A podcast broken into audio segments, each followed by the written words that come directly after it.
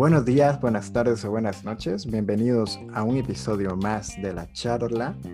El día de hoy está conmigo Yeka. Hola Yeka, ¿qué tal? ¿Cómo estás? Hola Rey, genial, contenta y feliz. Pues eso me alegra mucho. Y vamos a comenzar dándoles a ustedes el tema de hoy, que como ya lo habrán leído es Movember. ¿De qué se trata Movember? La historia, estadísticas del por qué y otras cosas que más adelante vamos a ir mencionando. ¿Por qué no comenzamos con la historia de Movember, Jeka? ¿Qué nos puedes decir acerca de ello? Bueno, Movember, eh, bueno, primero decir que es un evento anual donde los hombres se dejan crecer su bigote durante todo el mes.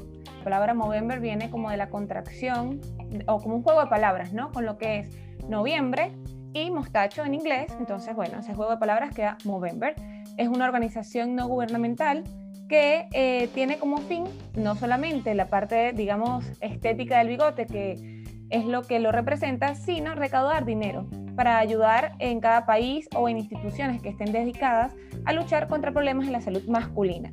Esa es la importancia ¿no? de este movimiento, de este evento, que se dé eh, la visibilización de la salud masculina y crear conciencia de la misma.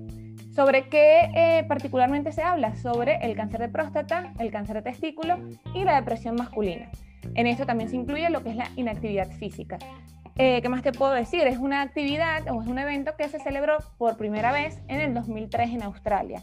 Esto, bueno, debido a un grupo de amigos que tuvieron como la idea, ya tú nos contarás un poco mejor al respecto, de dejarse crecer el bigote digamos, como mm, apoyo hacia un amigo que tenía en ese momento cáncer de próstata. A mí me parece un evento o una idea bastante interesante para ayudar a visibilizar sobre este tema, ¿no? Actualmente se celebra en 21 países de manera oficial este evento. Fue ubicado en el 2011 y en el 2012 como una de las 100 ONG más notables a nivel mundial y en el 2014 estuvo en el puesto 72 del ranking top de las 500 ONG que bueno, a mí eso me parece bastante importante. Su objetivo es cambiar la cara de la salud del hombre, lograr una vida más feliz, saludable y duradera para los varones. Es que es tan importante esto porque a veces damos por hecho de que el hombre no tiene problemas. El hombre no tiene por qué sentirse mal, no tiene por qué deprimirse. El cáncer en el hombre de repente es que lo merece. Y no es así, o sea, este movimiento yo creo que es muy importante porque ha logrado llevar a la conciencia de las personas que el hombre también sufre, el hombre también padece, el hombre sobre todo también necesita ayuda, o sea, salud mental, salud física, salud social. Entre todo esto, pues sí, es muy interesante cómo se da el movimiento. Y es que están ellos reunidos en un bar y empiezan a hablar de ideas locas. dicen, ¿qué hacemos como para traer de regreso algo tan olvidado como el mostacho, como el bigote, que ya no era algo que se utilizaba de moda en ese tiempo? Y se lo propusieron en son de broma.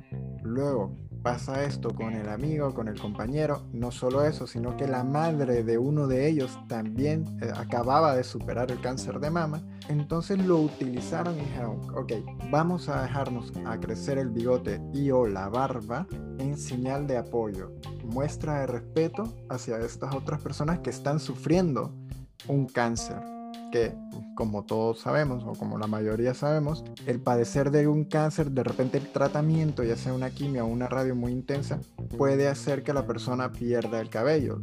La mayoría de los casos ocurre así. Entonces, dejarse crecer el vello facial es como una señal de apoyo. Es muy interesante y de verdad que vale la pena. Es un movimiento para mí mm, algo noble apoyar a los que necesitan apoyo. Entonces, si querés, pasamos a hablar un poco de estadística, de qué es el cáncer de próstata, cáncer testicular y el suicidio, que son los, las afectaciones o las enfermedades que este movimiento pues trata de prevenir o crear conciencia. De acuerdo, genial. Y bueno, como tú decías, es una causa bastante noble y yo, bueno, lo digo como mujer, que no es únicamente para el hombre la importancia de este tema, ¿no? Y de, de este mes en general, eh, como yo digo, bueno, todas tenemos padres, tenemos hermanos, tenemos abuelos, tenemos pareja, hijos, en fin, ¿no? Y que termina siendo problema a nivel de sociedad, problema de salud. Entonces es importante el crear conciencia así como lo hacemos con el cáncer de mama, que también abarca al hombre, pero lo asociamos más que todo con la mujer, crear conciencia con respecto a estos temas que son pues netamente masculinos, por llamarlo de alguna manera, ¿no? Que al final nos afecta a todos. Entonces, bueno, a ver, te comento sobre el SEA testicular.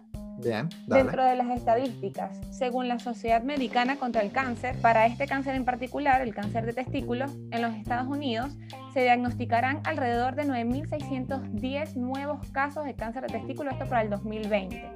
Alrededor de 440 hombres morirán de cáncer de testículos y aproximadamente uno de cada 250 varones padecerá cáncer testicular en algún momento de su vida. Importante acá ver la edad promedio al momento de realizarse el diagnóstico de cáncer testicular, que es aproximadamente de 33 años. Es un cáncer que se presenta más que todo en varones jóvenes, debido a que es tratamiento se, da con éxito, el riesgo de que un hombre muera a causa de cáncer es muy bajo. Y de aquí donde viene la prevención, ¿no? Y el, el entender todo esto y el informarse. Dicen que alrededor uno de cada en 5.000 hombres morirán por esta causa. Realmente si nos damos cuenta, y ahora cuando nos hables un poco más sobre las estadísticas de otro tipo de cáncer, veremos que hay diferencia, ¿no? ¿Qué síntomas podemos nosotros mencionar para que las personas estén, digamos, alerta eh, con respecto al cáncer testicular? Primero, aquí eh, hacer hincapié con el autoexamen, el, el tócate.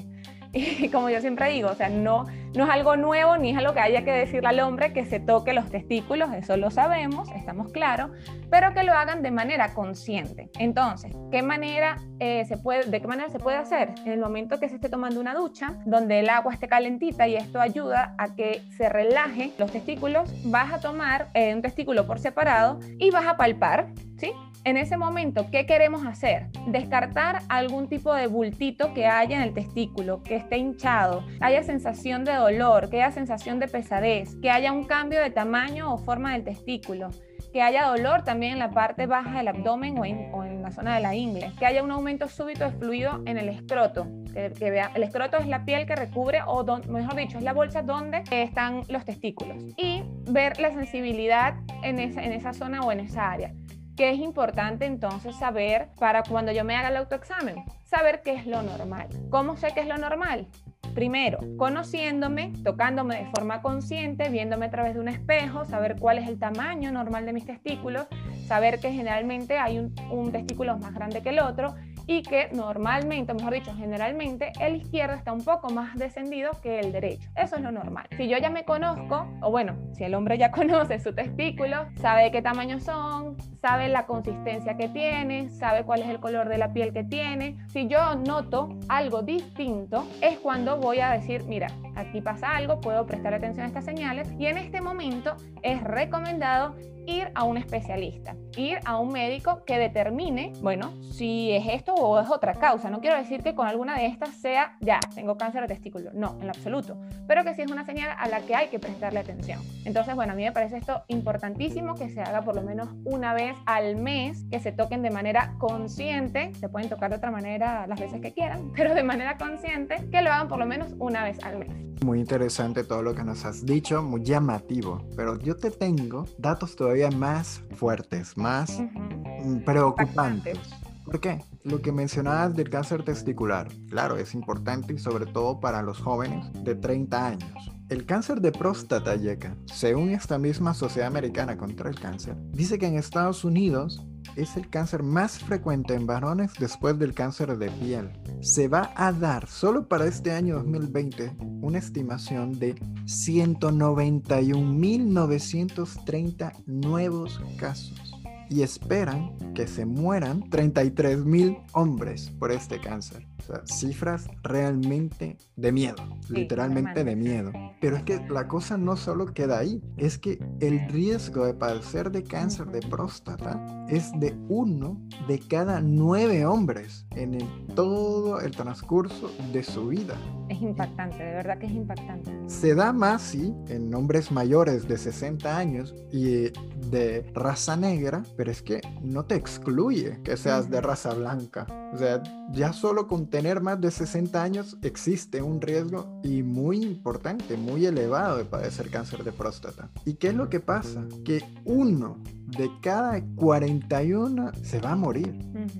O sea, es algo realmente de miedo, es algo que vale la pena llamar a la conciencia que nos cuidemos. Mejor es prevenir que lamentar. Y por eso es que Movember, por eso es que este movimiento es muy noble y es muy importante. Porque la gente ni cuenta se da. Sí, Rey, cuando lo dices así, cuando lo vemos de, afuera, bueno, sí, es una cifra alarmante, pero bueno, ya está. Pero piensa que ese uno de 41 hombres fuera tu padre. Exacto. Es realmente impactante. O sea, e, e, es, muy fuerte. Exacto, porque es que no es algo, como lo decimos Yeka, no es algo que solo afecta al hombre porque el hombre es el que lo padece. Sí, es cierto. El cáncer de próstata y el cáncer testicular solo le va a dar a un hombre. Es obvio. Pero es que el hombre puede ser que sea padre, puede ser que sea hermano, puede ser que sea esposo, puede ser que sea hijo, abuelo, tío, primo, tu mejor amigo. Amigo. Entonces, eh, es bastante preocupante el, no cuidarse. Es bastante alarmante el aún escuchar esto y no darle importancia. Eso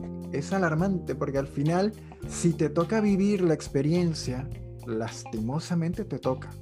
Pero si puedes hacer algo y no lo querés hacer, eso es lo que preocupa. Y bueno, seguimos avanzando un poquito y te comento algunos de los síntomas que no todos los hombres que tengan este cáncer lo van a presentar porque no todos somos iguales, pero son los más comunes. Por ejemplo, que el hombre presente nicturia. ¿Qué es esto?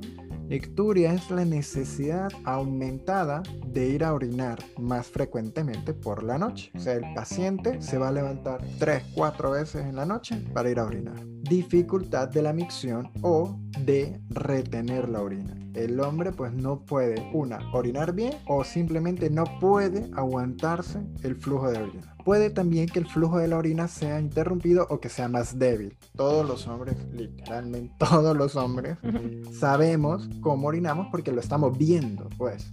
Nosotros decimos en Venezuela, conocen su chorro. Exactamente. Entonces es una llamada de atención cuando vemos que ese flujo es diferente, o es más débil, o se corta, lo que sea que veamos diferente, lo vamos a notar, lo tenemos que notar. Otra es que te duela o te pique al momento de ir a orinar, que tengas dificultad para tener una erección, dolor al eyacular y no solo eso, puede haber sangre tanto en la orina como en el semen. Y también puede presentar dolor en la espalda baja o rigidez en las caderas o en la parte superior de los muslos. Y bueno, llega eso como parte de lo que puede darse en el cáncer de próstata o lo que se da realmente en el cáncer de próstata.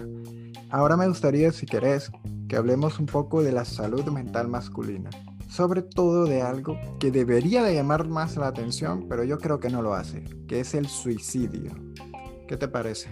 Sí, totalmente. Bueno, yo creo que dentro de estas tres entidades que se tocan principalmente con el movimiento, esta última, que tiene que ver con la salud mental, es, digamos, las más olvidadas, se puede decir, ¿no? Porque, ok, sí, tengo próstata y tengo testículos y bueno, digamos que son entidades que, aunque a veces no se le presta la atención adecuada, son más fáciles de hablarlo, se puede decir de cierta manera, pero cuando hablamos ya de la salud mental, cuando hay un problema relacionado con depresión, con nostalgia, el hombre se ve muy limitado a manifestarlo.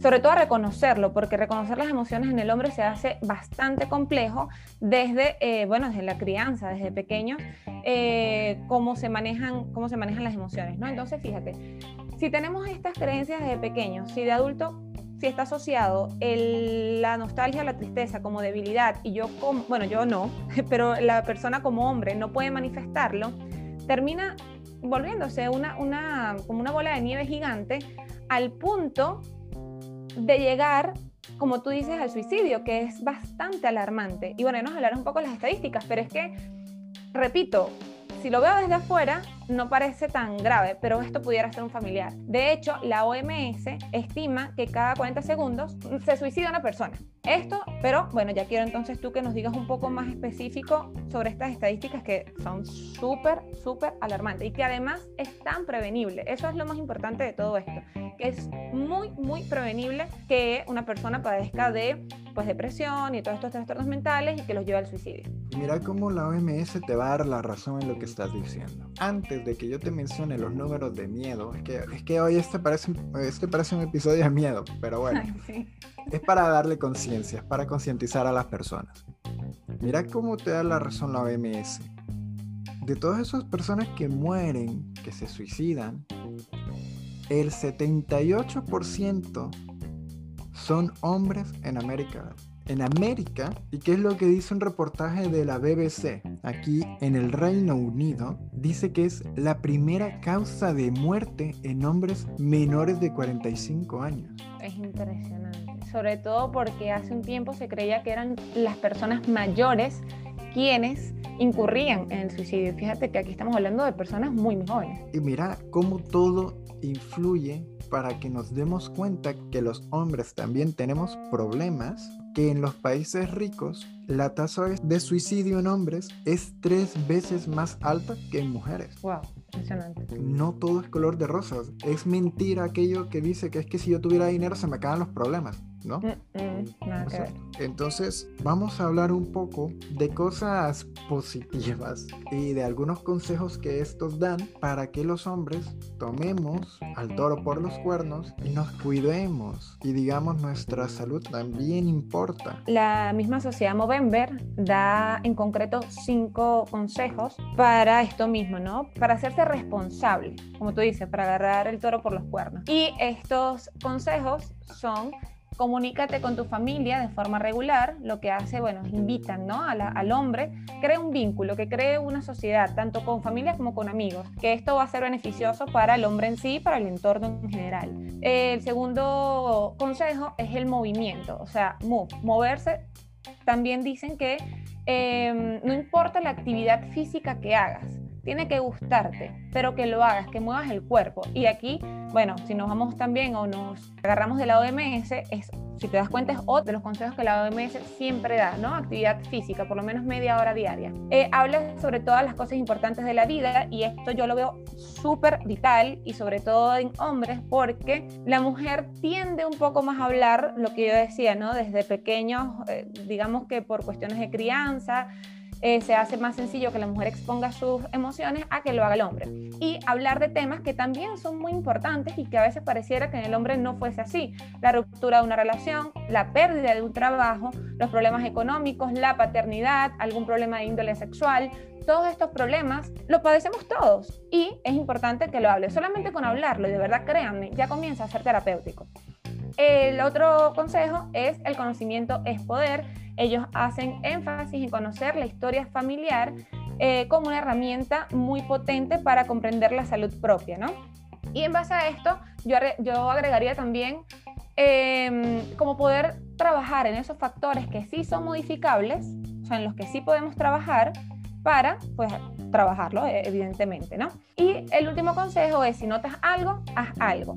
Justamente, si conoces tu cuerpo de manera consciente, vas a darte cuenta si existe algo distinto. Si notas algo, pues ve hacia un especialista, hacia alguien, hacia alguien que te pueda ayudar, orientar, a descartar y prevenir de cierta manera todas estas afecciones. Y en el caso de la salud mental, totalmente. Si te sientes, digamos, con rabia o ira contenida, con deseos de no querer salir, con deseos como incluso de no querer vivir, buscar a alguien con quien hablar, con quien exponer tus sentimientos, con quien exponer tus ideas y buscar ayuda. Esa es la invitación de ellos y la invitación de nosotros también. Pues yo creo que este episodio, Yeka, lo podemos ir dejando hasta acá. No sé si estás de acuerdo. ¿Te gustaría agregar algo más? De acuerdo. Yo creo que agregar eh, quizás que no es un episodio para asustar. Yo sé que son cifras que lo sé, estoy consciente de ello, pero no queremos asustar, queremos llamar, queremos